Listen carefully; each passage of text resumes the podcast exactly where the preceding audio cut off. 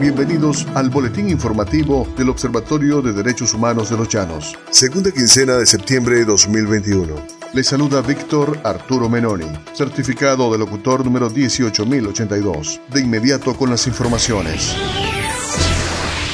El Observatorio de Derechos Humanos de los Llanos desde sus inicios se ha concentrado en la documentación de las diversas vulneraciones de los derechos civiles y políticos que se registran en la entidad llanera, especialmente los derechos a la vida, a la libertad personal, el derecho a la libertad de pensamiento, de conciencia, a la libertad de expresión y de reunión. No obstante, en esta documentación se pueden visibilizar otros derechos humanos que son vulnerados por el Estado fallido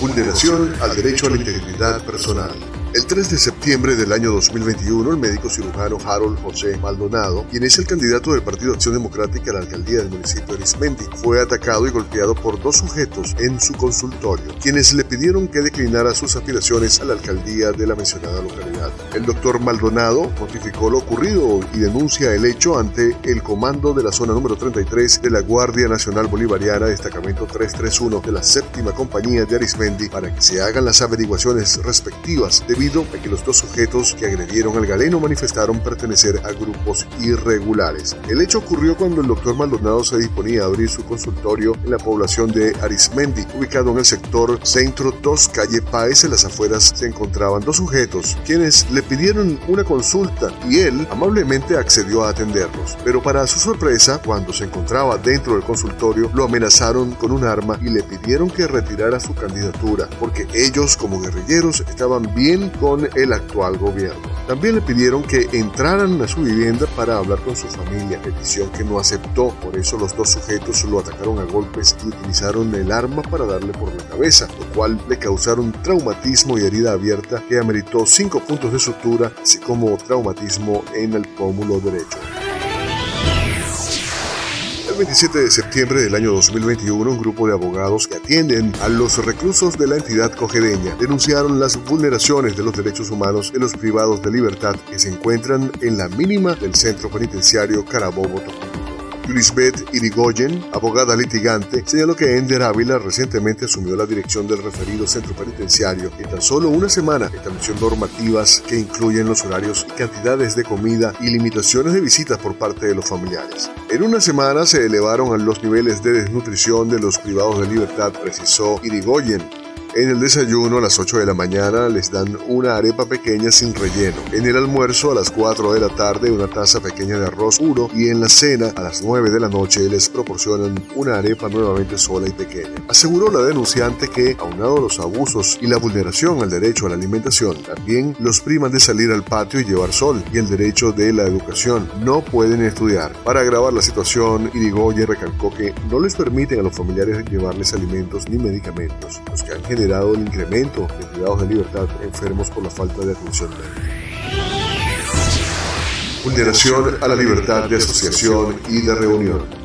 La Fundación de Derechos Humanos de los Llanos Fundeuyán de Venezuela denunció el miércoles 1 de septiembre del año 2021 que varios de sus integrantes han sido hostigados por parte de los simpatizantes del Partido Socialista Unido de Venezuela, PSV. El caso se produjo el pasado 28 de agosto del año 2021 cuando los activistas se encontraban en una actividad de formación en la comunidad Corralito de la parroquia Corazón de Jesús en el estado Barinas, detalla Fundeuyán en un comunicado. El director de la fundación, Roland García, explicó fueron hostigados e intimidados durante las actividades de formación por un funcionario escrito a la gobernación del estado Barinas.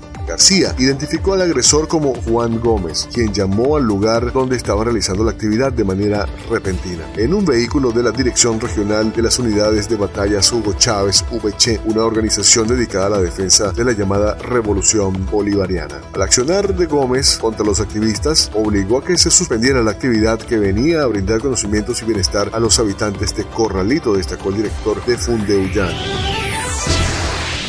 El pasado 7 de septiembre del año 2021, Fundeuyan denunció que el diputado John Luna del Partido Comunista de Venezuela, PCB, a través de unas declaraciones desde su perfil personal en la red social Instagram y en el medio informativo Las Primicias de Augusto Medina del Estado Táchira, afirmó que nuestra organización recibe financiamiento de organizaciones internacionales para alentar agresiones y acciones criminales y que además existe una conexión con la gobernadora del Estado Táchira, la ciudadana Lady Gómez. Estas acciones corresponden a un patrón de sistemáticas vulneraciones a los derechos humanos, vulnerando los derechos a la libertad de expresión, a la libertad de asociación y de reunión de nuestro equipo de trabajo a nivel nacional.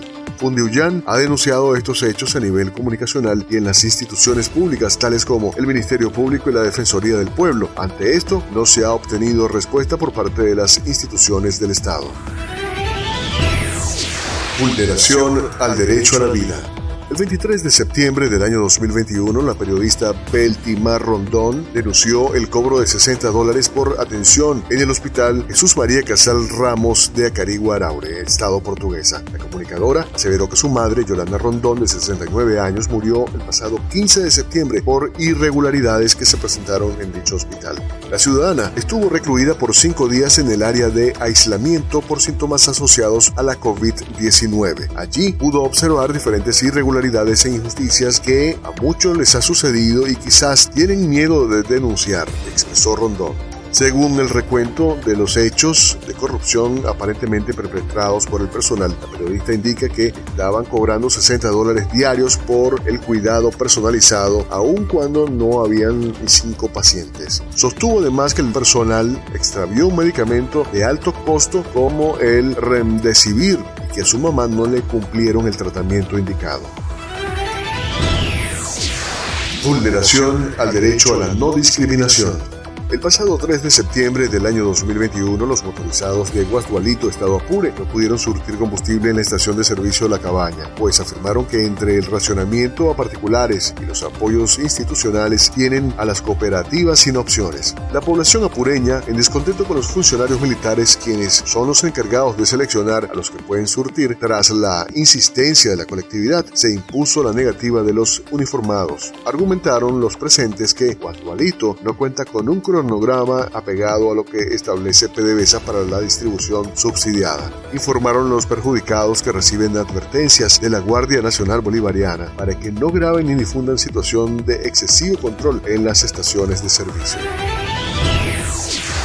El 30 de septiembre del año 2021, los ciudadanos a través de las redes sociales expresaron su frustración por el manejo del combustible en San Fernando de Apure por parte de las autoridades. Mediante los mensajes, los ciudadanos manifestaron a las autoridades nacionales como Nicolás Maduro, de Apure, Ramón Carrizales, la urgencia de la normalidad del servicio. Carlos Hernández señaló que el gremio de médicos no cuenta como sector priorizado para surtir combustible, violando el decreto de emergencia nacional emitido desde el inicio de las restricciones por la pandemia en Venezuela. Son cotidianas las quejas de los apureños que acuden a las estaciones de servicio luego del sorteo matutino emitido por militares, medida que fue avalada por la gobernación, por lo que los usuarios afectados afirman que las colas y los revendedores de puestos en las calles todavía se mantiene.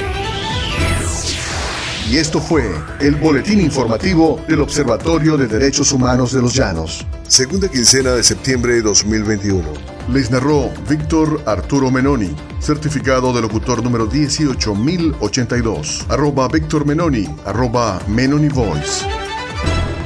Si desea contactarnos o conocer de manera más detallada esta información, puede acceder a nuestra página web www.fundeuyanvzla.com o seguirnos en nuestras redes sociales en Instagram, arroba observatorio DDHHF.